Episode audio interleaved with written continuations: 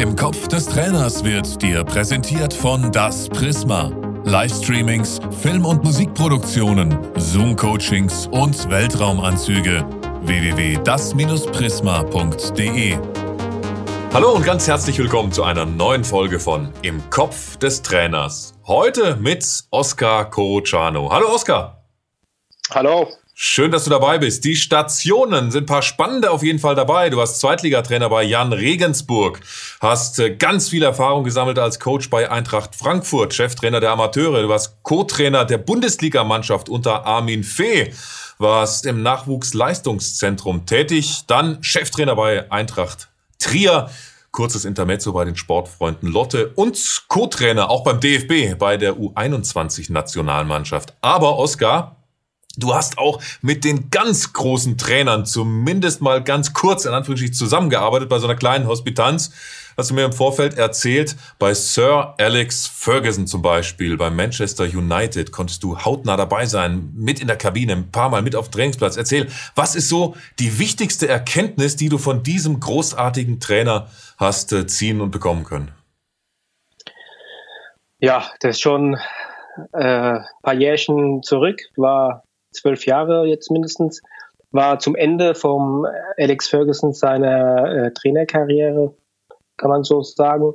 Und ähm, ja, da habe ich das Glück gehabt, dass ich im Epizentrum rein durfte. Und ähm, das war natürlich sehr ähm, beeindruckend, nicht nur vom Menschen Alex Ferguson, sondern es, der ganze Apparat, der da äh, dahinter steckt. Ähm, und wie da auch die Verzahnung zwischen Profis und Jugend zum Beispiel ist. Das ist alles unter einem Dach. Das war schon sehr, sehr beeindruckend, muss ich sagen. Was war so in Sachen Training so die größte Erkenntnis, die du hattest? Das ist ja so, dass die, die, bevor sie anfangen, ja gerade im vorbeugenden Bereich sich schon sehr, sehr professionell vorbereiten mit dem Staff von, von drei Athletiktrainern, zwei Co-Trainer, etc., was alles dazugehört. Und ähm, da waren die eigentlich, bevor sie auf den Platz gehen, ja schon sehr aufgewärmt und schon vorbereitet, äh, physisch und psychisch. Und das war schon, sag mal, ist heute keine Neuheit mehr und das machen auch sehr viele. Aber ich glaube, vor, vor, vor 12, 15 Jahren hat man das auch immer mal gehört, war das schon, das auch selbst zu sehen in dieser Halle mit den ganzen Geräten, mit der Disziplin, aber auch die intrinsische Motivation, die die Spiele da auch individuell an Tag legen, war schon beeindruckend und hat Spaß gemacht. Und konnte man sich natürlich sehr viel mitnehmen. Nicht nur jetzt von den Profis von der, von der, von der ersten Mannschaft, sondern auch von der zweiten Mannschaft und im Jugendbereich. Sag mal konkret, du stehst neben Sir Alex auf dem äh, Trainingsplatz. Was hat dich so am meisten überrascht? Welcher, welcher Punkt? Ja, die Trainingsinhalte, die, äh, die kennen wir alle. Da ging es hauptsächlich ums Umschalten. Ja, da ging es äh, aber auch, wie die im engsten Raum, mit was für einer Dynamik, mit, mit, mit äh, äh Handlungsschnelligkeiten da gehandhabt wurde. Das war dann, äh, oder auch eine Selbstverständlichkeit, ja, das ist dann eben auf dem Niveau der, der Qualität der Spieler geschuldet. Und es war, hat riesen Spaß gemacht. Ne? Und von Trainingsinhalten her glaube ich nicht, dass da jetzt große Unterschiede generell äh, herrscht.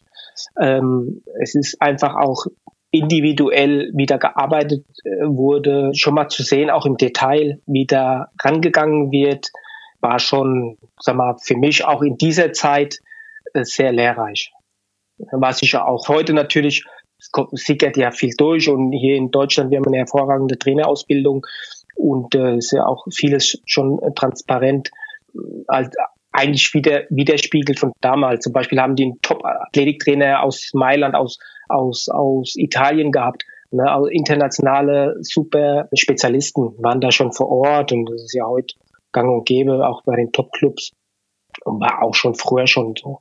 Ähm, man sieht es, Trapattoni ja auch seine Leute hier nach Bayern holt oder auch der ein oder andere sein Staff auch am Ausland. Wobei ich sagen muss, wir haben in Deutschland genug sehr, sehr gute, viele Top-Leute. Trotzdem, du hast mir im Vorfeld gesagt, dass es zum Stichwort Kreativität was Unerwartetes gab. Ja, richtig. Es war im Jugendbereich. Also da haben die mich auch mit einer Frage überfallen, muss ich ganz klar sagen. Ich habe da sehr viel beobachtet und auch zugehört und dann fragen sie mich auf einmal, wie wir die Kreativität trainieren. Heute kennen wir das zum Beispiel Football Now oder dann auch die kognitiven Fähigkeiten, wie da die, die ganzen Trainingsmethoden da auch praktiziert werden, was sehr wichtig ist, gerade im, im, im kleinen Bereich, Jugendbereich. Aber bei denen, die haben eben schon, äh, sag mal, damals, das habe ich hier noch nicht gesehen, die haben eben das Jogo Bonito, haben sie das genannt, praktiziert. Das heißt, die haben drei verschiedene äh, Jahrgänge. Das war meines Erachtens die U15, U16 und U17 haben die äh, zusammen trainieren lassen. Also diese Jahrgänge, da gibt's ja, dort geht's ja bis zur U18, aber die haben bis zur U17, also diese drei Jahrgänge und dann haben die einfach bestimmte Vorgaben gemacht mit Leibchen, Bälle und Tore, verschiedene hin, aber die mussten sich selbst organisieren. Das heißt, die Trainer, diese vier, fünf Trainer standen außen rum und haben nur beobachtet. Ja, und was, was man, was für mich wichtig war, was die da draus gezogen haben, ne, die, jetzt mal zwei, drei Punkte nur, die haben eben gesehen, sag mal, ein jüngerer Spieler, der sich gegen Ältere durchsetzt, ja, äh, über einen längeren Zeitraum, nicht nur über eins, zwei Trainingseinheiten. Einer, der sich versteckt oder ein älterer, der vielleicht dann nach vorne springt und dann Verantwortung übernimmt. Ne? Also das sind so viele Aspekte, die, die sehr, sehr, sehr interessant waren. ich glaube, das war, also ich glaube, das war eben denen ihre Art, wie sie, sagen wir, diese, diese Kreativität trainieren wollen. Heute, wir reden von der äh, Bolzplatz-Mentalität, ne, und das ist richtig so. Meines Erachtens äh, ist sowieso die Gewichtung in den letzten, sagen wir, Jahrzehnt, eineinhalb Jahrzehnten mir ist bisschen verrückt, meines Erachtens, weil für mich, ich finde, der Ball ist noch das Wichtigste und ähm, auch die Athletik, ohne Wenn und Aber, das ist ein wichtiger Teil. Aber von der Gewichtung her ist mir der Ball ein bisschen zu wenig. Und dort haben sie ganz klar, ging es darum, dass die, dass der Ball im Vordergrund ist und dass man auch sieht, wer da schon einen Schritt weiter ist oder über einen Zeitraum, vielleicht hat sich einer am Anfang versteckt und äh, nach einem halben Jahr auf einmal sieht man, boah, der äh, hat einen Schritt nach vorne gemacht, der andere zurück. Also man konnte sehr viele Erkenntnisse daraus ziehen. War sehr, sehr interessant und hat Spaß gemacht. Das wäre doch aber auch, du hast lange im äh, NLZ von Eintracht Frankfurt gearbeitet, doch fast schon undenkbar, oder? Dass regelmäßig die U15, U16 und U17 beispielsweise zusammen trainieren. Mm, ja, also ich möchte noch dazu äh, hinzufügen, dass das nur einmal in der Woche war. Und in England äh, zu diesem Zeitpunkt gab es da auch in der Schule gab es bestimmte Regeln vom Staat, dass die äh, Jugendspieler zum Beispiel so und so viel Stunden oder Tage in der Woche trainieren durften. Ja. Und daraus ist es dann auch irgendwo entsprungen, äh, diese, die, diese Trainingseinheiten, wo sie das dann ein bisschen umgangen haben. Aber äh, ich glaube, wir sind nicht weit entfernt. Ich glaube schon, dass äh, viele, sagen wir auch, sagen wir, Fördertraining machen hier in Deutschland und das dann natürlich von verschiedenen Jahrgängen schon zusammen sind oder da der ein oder andere Spieler dann auch schon jahrgangsmäßig äh, oben mittrainiert. Es wird schon praktiziert hier, aber in dieser Form speziell habe ich das noch nicht, noch nicht erlebt. Mit dieser Regelmäßigkeit, eben jede ja, Woche ja. eine Trainingseinheit, drei Mannschaften ja, genau. zusammen, ja. Da wir gerade bei der Thematik sind, NLZ, was würdest du den zuhörenden Eltern empfehlen, wenn sie ein extrem talentiertes Kind haben, das es ganz bestimmt zu einem äh, Bundesligisten oder Zweitligisten schaffen könnte? In welchem Alter sollte dieses Kind zu einem großen Verein wechseln, deiner Meinung nach? Also erstens würde ich einen Elternteil raten, keinen Druck aufzubauen. Das ist das Wichtigste. Und ich bin, sagen wir, bei mir damals, ich bin in der, nach der U16, das war ja früher auch etwas später, heute hat sich das alles zurückentwickelt. Und die sind so getaktet heutzutage, die Kinder. Und die Wärme der Eltern, des Elternhauses darf man nicht unterschätzen ich glaube, es gibt nicht einen, einen, bestimmten Weg oder eine Regel, aber ich, ich tue mich ein bisschen schwer, einen 13-, 14-Jährigen schon wegzulassen. Es kommt auch immer drauf an, hier können wir offen drüber sein, hat er ein schweres Elternhaus, vielleicht bringt es denen sogar was, ja, das muss man abwägen, aber prinzipiell ist für mich die Wärme von zu Hause, ist es A und O, ist es auch mit wichtig, genauso wie die Wärme im Leistungszentrum, auch wenn es dort dann irgendwann mal ins, ins Leistungsbereich geht, ja, und das müssen die dann nämlich dann auch lernen, dass es dann nicht nur mit Wärme geht, da kommen noch andere Aspekte mit dazu, psychische äh, Druck zum Beispiel oder auch die schulische äh, Aspekte, wo dann auch Druck ist, das alles unter, unter äh, die Haube zu bekommen. Also wie gesagt, ich, ich bin also bei 13-, 14-Jährigen hast kein gutes Gefühl. Das heißt, du würdest ausschließen, dass man als 11-, 12-Jähriger schon zu einem großen Verein wechseln sollte, wenn das mit extrem viel Aufwand verbunden ist. Ja, der Aufwand, äh, da kommen wir nicht drum rum. Der ist, der ist groß, egal in, in welchem äh, Nachwuchsleistungszentrum. Ähm, aber die, die Schule, die hat sich auch verändert. Die sind ja heute ja bis 15, 16 Uhr in der Schule äh, das alles unter den Hut zu bringen. Ja, viele Nachwuchsleistungszentren bieten da ja auch Ersatz an. Äh, es ist schon, schon cool. Wir sind schon, ist der richtige Weg. Das muss man natürlich verfeinern. Aber individuell muss man das auch sehen für jeden einzelnen Spieler, ob der damit auch zurechtkommt. Ne, das ist, das ist, das ist ganz klar. Also pauschalisieren will ich nicht sagen. Aber wenn ein großer Verein, es kann sein, dass ein großer Verein zehn Kilometer weg ist. Das ist klar. Nur wenn er halt viel weiter weg ist und man das durch das halbe Bundesland reisen muss. Genau, also das ist, das müssen die Eltern, ähm, ich bin selbst äh, äh, Vater von zwei Kindern und ich habe ja auch die Verantwortung für meine Kinder. Und ich glaube, dass in den Heimatvereinen, wobei man muss auch sagen, heutzutage diese kleinen Vereine, Heimatvereine, mit dieser Vereinsheim-Mentalität auch, äh, die gibt's ja gar nicht mehr. Das ist ja, das ist ja verrückt. Wo, auch dort hatten sie noch November. Also das muss man abwägen, aber ich glaube. Aber wo würdest du sagen, wenn wir genau bei den kleinen Vereinen sind, das ist ja ein ja. super Stichwort. Ja. Wir haben den zehnjährigen jungen Spieler, der wirklich extrem talentiert ist. Was machst du jetzt als Trainer dieses Dorfvereins mit diesem Spieler, um den noch extra zu fördern? Du möchtest ihn noch vielleicht zwei, drei Jahre bei dir behalten, aber wie genau förderst du diesen super talentierten Zehnjährigen bei dir im kleinen Dorfverein als Trainer? Wie machst du das am besten? Ich würde für einen guten Spieler in einem kleinen Verein, würde ich ihn es schwer machen, in der Hinsicht, dass der schon bei Älteren mittrainiert, um einfach Zeit und Druck, Kriterien da, damit er sich verbessert und äh, damit äh, dort einfach er es schwerer hat, weil sonst entwickelt er sich nicht besser. Wenn er es immer leicht hat, ist es nicht gut. Aber ich glaube, äh, fußballerisch äh, sollte er es auch, auch von der Physis her. Ne? Von der Physis her ist er wahrscheinlich dann auch äh, schmächtiger wie der ein oder andere.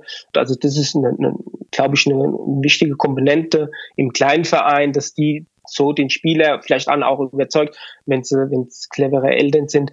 Aber die großen Vereine, die haben sehr viele andere Argumente. Ja, das ist ganz klar und das muss man abwägen. Also das kann man auch jetzt nicht äh, über den Kamm scheren. Du hast ja beide Seiten trainiert. Zum einen die Jugendlichen im NLZ und zum anderen ja auch Erwachsene.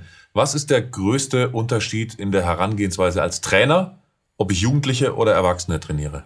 Ob jung oder alt, man, die müssen schon spüren, dass man sie wie ein Mensch äh, behandelt. Und äh, in der Hinsicht glaube ich, sollte man keinen Unterschied machen, weil er ist erstmal der Spieler als Mensch und als Trainer musst du sowieso immer argumentieren, äh, den Spieler erklären, reden ähm, äh, und, und, und, und, über diese Schiene musst du natürlich dann auch ähm, redest du mit einem 17-, 18-Jährigen anders wie einem 30-, 32-Jährigen. Ja, es, ist, es, ist, es ist ganz klar. Manchmal ist es auch so, dass die Jüngeren, die äh, da musste vielleicht auch ein bisschen klarer reden, ne, mit einem anderen Ton, äh, aber auch im Arm nehmen. Ne? Das, ist, das sind auch verschiedene, sehr heterogen, so, so eine Mannschaft. Das muss man auch abwägen und diese ganze Repertoire sollte ein Trainer eben glauben, muss drauf haben, um auch zu erkennen, wie ich mit dem Spieler umgehe. Also so eine Faustformel gibt es nicht, aber ich glaube, der Druck generell, um nochmal auf die Frage zurückzukommen, generell der Druck auf, gerade auf die Jugendspieler, der wird auch immer größer durch sein Umfeld etc. Und äh, auch schon 10, 11, 12-Jährige, reden wir mal von denen. Ähm, da ist Loben, Loben, Loben äh, auf jeden Fall eine Formel, die sollte man nicht vergessen, sollte man anwenden. Jetzt gibt's ja auch unter anderem die 14-, 15-Jährigen, die vielleicht auch so ein Stück weit das Trainergehen in sich haben, die vielleicht schon eine G-Jugend trainieren oder eine F-Jugend. Was würdest du diesem 15-jährigen Trainer raten, der vielleicht den Traum hat, Bundesliga-Trainer mal werden zu wollen in, in 20 Jahren? Wie schafft er es, vielleicht irgendwann mal Bundesliga-Trainer zu werden? Was sind deine wichtigsten Tipps? ähm, wie alt war der nochmal? 15. 15 Jahre. 15 und trainiert eine, sagen wir, G-Jugend. Ja, ich kenne das, weil mein Sohn wird von einem trainiert, ist genauso 15 und hoch engagiert und offen. Da gibt es auch keine äh, Faustformel, aber wenn man sich so mal mit Delvoske oder, oder Ferguson, die sagen immer, ich habe nicht ausgelernt. Ich werde nie auslernen und ähm, ich glaube, das ist wichtig, auch äh, sind Personen, die eine Autorität haben, die da, darf ein Trainer nie verlieren. Und ähm, aber äh, die haben immer ein Ohr auch, die, die tun über ihren Tellerrand hinausblicken und ich glaube. Also Weiterbildung, dann das Allerwichtigste. Aus genau, deiner Sicht dann für so einen 15-Jährigen. Lernen, lernen, genau. lernen, überall alles aufsaugen. Aufsaugen, genau. Und man muss Fußball verrückt sein. Man muss Fußball äh, besessen sein. Es ist so, wenn man dann irgendwann mal, es ist, man kriegt Rückschläge, das ist ganz normal und ich glaube, das kann man nur auffangen, auch wenn man ein bisschen Fußball verrückt ist und seine Leidenschaft Fußball ist. Und die Leidenschaft Fußball bedeutet auch, dass man sich taktisch natürlich als Trainer richtig gut auskennt. Und deshalb werden wir jetzt ganz konkret über eine Spielform, ein Spielsystem reden, das du uns vorstellen wirst, nämlich das 4-3-3. Warum spielst du das so gerne und was sind die größten Vorteile in dieser äh, taktischen Formation im 4-3-3? Ja, also prinzipiell muss man natürlich gucken, oder sollte man seine Grundordnung auswählen nach den Spielerkriterien oder Spielermaterial, was, was man hat. Ja, wenn ich jetzt zwei Top-Neuner habe, zwei Stürmer, dann äh, lässt sich wahrscheinlich äh, gut ähm, oder wäre man gut beraten, wenn man vielleicht mit zwei zentralen Spiel, äh, Stürmern spielt. Aber jetzt um nochmal um diese Frage, hat man jetzt die Spieler äh, für dieses 4-3-3? Ich glaube, in der Breite ist, bist du gut, äh, sehr gut, äh, bist du aufgestellt. Du hast natürlich äh, im zentralen Mittelfeld bist du kompakt. Dabei kommt es auch immer, wie hast du diese Positionen, wie interpretierst du diese Position, was für Spieler, Kriterien hast du, ja, zwei Achter und ein Sechser, ja, oder vielleicht eine äh, bisschen heterogen, noch heterogener, eine Acht, eine Zehn, eine Sechs und natürlich der Neuner vorne ein Nachteil, muss man sagen. Du hast nur eine Spitze vorne, wobei ich es halt gerne interpretiere, wenn dann auch der Außenspieler, äh, sage ich immer dazu, viele sagen Außenstürmer oder äußere Mittelfeldspieler, das ist immer eine Interpretationssache, dann mit Ball sich äh, sehr flexibel sich verhält, auch mal zwischen beide Innenverteidiger, zwischen die Linien kommt ins Mittelfeld, nach außen, dass der da sehr schwer auszurechnen ist. Ja, aber wie, wie äh, man praktiziert, also ich finde es äh, sehr gut, um, um anzulaufen, das System. Die drei zentralen Mittelfeldspieler müssen sehr flexibel sein, müssen sehr Handlungsschnelligkeit, müssen die Situation schnell äh, erkennen, auffassen und äh, ein, ein Achter, sage ich jetzt mal, muss dann vor auf die Neun zum Anlaufen, ist dann eben der zweite Stürmer. Und, und das muss natürlich in einem schnellen Tempo reingehen und da muss man die Mannschaft dann sensibilisieren, dann trainieren natürlich und dann in die Trainingsphilosophie mit einfließen lassen, vom individuellen Bereich bis hin zum mannschaftstaktischen Bereich dann äh, trainieren und wie gesagt dann auch darauf vorbereiten, sensibilisieren bin eben Freund von der, von, von einer generell es aufzuteilen in der Spielauffassung, die man hat und einer Spielkonzeption, ja, und, ähm, und, und in dieser Mischung dann die, die, die Mannschaft dann äh, darauf vorbereiten. Was ist die größte Waffe im 4-3-3? Man hat die starken zentrale, zentrales Mittelfeld, man hat die Außenspieler, man hat auch den Sechser im zentralen Mittelfeld jetzt, der als Abfangjäger auch, weil wenn du dann mit eins, zwei, drei, vier, fünf Spielern angreifst, vier, fünf Spieler immer vorne haben willst, auch brauchst du auch einen, ähm, wenn du jetzt zwei Sechser hast, dann muss einer bleiben und einer kann mit. Und so hast du auf jeden Fall einen Sechser, der dann, sagen wir, auch im taktischen Bereich, im strategischen Bereich sehr gut, äh, auch im Zweikampfverhalten, also der muss sehr komplett sein, sich verhalten muss, ähm, ohne es auszuschließen, dass er sich vielleicht auch mal einschaltet, so dass ein Achter da bleiben muss. Also das sind auch Sachen, die man reinkriegen muss in der Mannschaft. Aber ich glaube, dass man da ähm, generell auch, du kannst viele Dreiecke im Spiel, im Spielaufbau, Spieleröffnung machen und, und du kannst zwischen den Linien äh, bist schwer auszurechnen, weil die zwei Achter, sage ich jetzt mal, immer variieren müssen mit dem Sechser. Und ein Innenverteidiger, wenn der Innenverteidiger geht, kann der Sechser bleiben oder muss er bleiben, dass dann auch immer äh, du nicht in Unterzahl hinten gerätst. Also es hat alles, wenn du natürlich ballorientiert verschiebst, ist fast jedes System, dann hast du äh, entgegengesetzt, hast du Löcher, ne, das musst du wissen, da kann man dich aushebeln, und ähm, das 4-3-3 ist ja sehr offensiv, gerade wenn man mit einem Sechser und zwei Achtern spielt. Wo würdest du sagen, kann man das am allerbesten aushebeln? Das, Problem ist eben dann, wenn sag mal, diese Außenspieler nach vorne sind, da hast du auch nur, hast nur einen Sechser. Oder wenn der selbst nicht gut, man kann über ein schnelles Umschalten, kannst du alle gut knacken. Ja, aber wenn du, äh, äh, sag mal, wo der Ball verloren wurde, auf der Seite, ja, hast du, vielleicht ist der Außenverteidiger noch mit sogar, ja, und da ergeben sich eben Löcher, ja, und diese Löcher, die müssen, die sind definitiv da, ähm, Ball entfernt auch, ne, Ball, Ball, Ball entfernt, weil der äußere Stürmer, der ist auch mit, ja, der, der Sechser ist vielleicht Ball, äh, ballnah auf der Seite, auf ballentfernte Seite sind Löcher, definitiv. Und da ist es wichtig, wenn man Ball verloren hat, wenn man vielleicht ins Gegenpressing geht, wenn man das nicht geschafft hat, dass man trotzdem versucht, den Ball auf der Seite zu lassen. Da müssen alle Spieler, auch die Innenverteidiger, äh, müssen dann äh, das abwägen, lasse ich mich fallen, tu mir äh, pressen. Ähm, und äh, also Ball entfernt sehe ich da schon die größten Probleme, weil von der Interpretation, wenn ich den Außenspieler jetzt mit vorne rein haben möchte, kann der gegnerische Außenverteidiger, wenn der sich einschaltet, hat er ja komplett die, die Bahn frei. Ja, und ich denke, dass, sag mal, gerade in dem System die Schwäche ist bei Ballverlust gegen, äh, äh, natürlich, wenn du so hoch angreifst, auch hinter der Linie, wie in jedem System, wenn du so hoch stehst mit der Viererkette, äh, musst du natürlich gucken, dass sich da fallen lässt äh, und auf jeden Fall vorher in die antizipierst, in die, in die Räume reingeht, falls ein langer Ball kommt zum Beispiel. Also man kann jetzt nicht pauschal sagen, das sind die, äh, ähm, kommt auch darauf an, wie die anderen spielen, mit was für einer äh, Grundordnung. Ja, es kommt drauf an, aber ich sag, Balle entfernt ist schon äh, das Problem da, dass du dann diese Probleme hast, wenn du die nicht gut zumachst.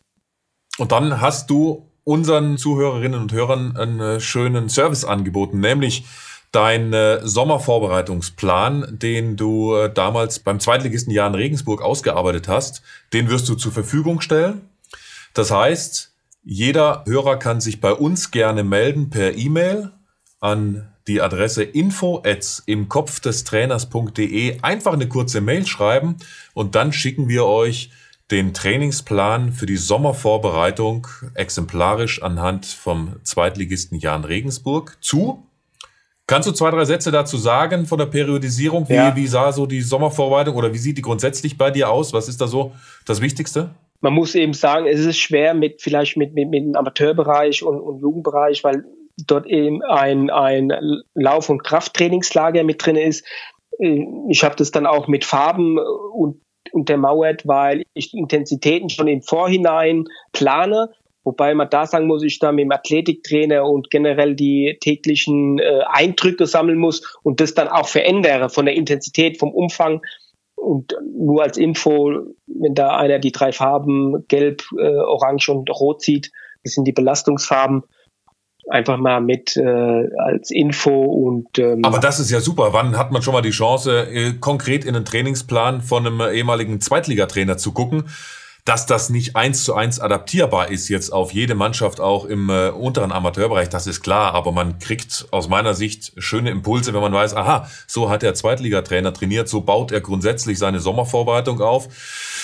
Dann ist die eine Vorbereitung vielleicht acht Wochen, die andere sechs. Das ist natürlich auch schon mal ein großer Unterschied. Aber da Einblicke zu bekommen, und das wollen wir ja, deshalb finde ich es äh, sehr schön und danke dafür, Oskar, dass wir dir da in den Kopf des Trainers blicken können. Also, info im Kopf des Trainers.de, kurze E-Mail schreiben, wer den Vorbereitungsplan mit der Periodisierung haben möchte. Und dann äh, mailen wir euch den zu.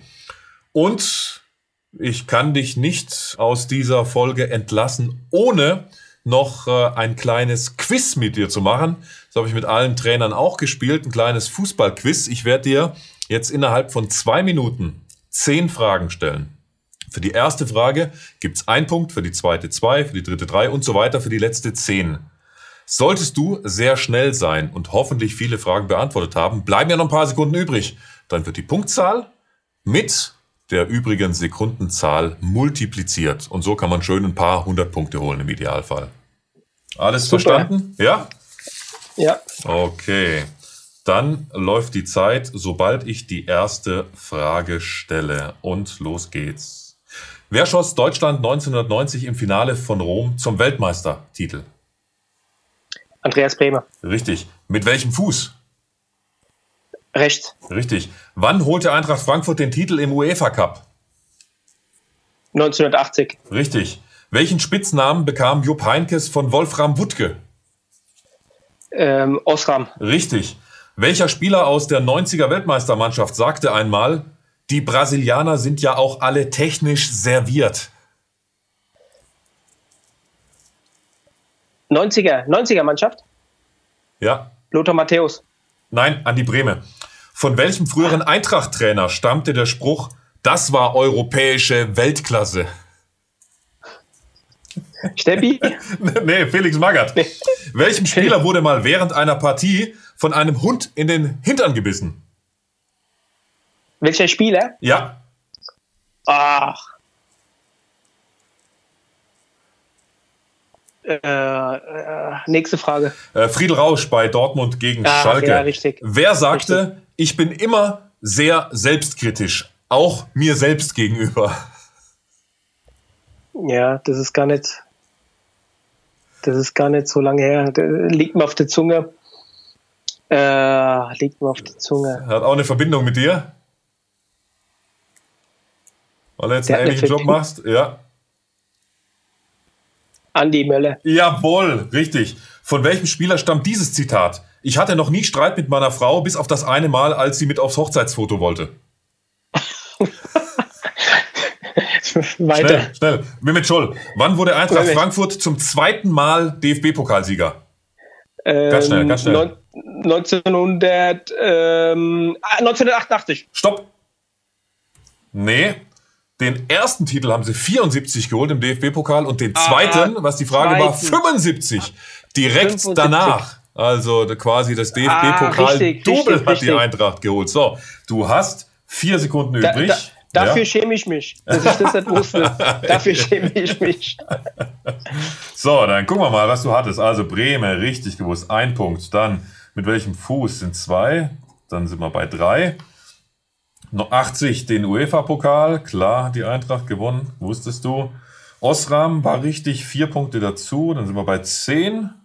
Dann hast du noch Andi Möller gewusst, das sind 18. 18 mal 4. So, Kopfrechnen, Oskar, 18 mal 4, bisschen weniger als 80. 64. Nee. 4 mal 8 sind. 4 mal 18? Also Ach, 18. 4 mal 18, 18, ja. 72 würde ich sagen. Ja, Was sagst 72, du? genau. Ja, okay. ja. Super. Also 72 Punkte für dich. Ja, prima. so, dann äh, ganz herzlichen Dank für deine Zeit und ganz lieben Dank, dass wir dir in den Kopf des Trainers gucken durften. Hat sehr viel Spaß gemacht. Schöne Grüße und bis bald. Danke. Im Kopf des Trainers wurde dir präsentiert von Das Prisma. Livestreamings, Film- und Musikproduktionen, Zoom-Coachings und Weltraumanzüge. www.das-prisma.de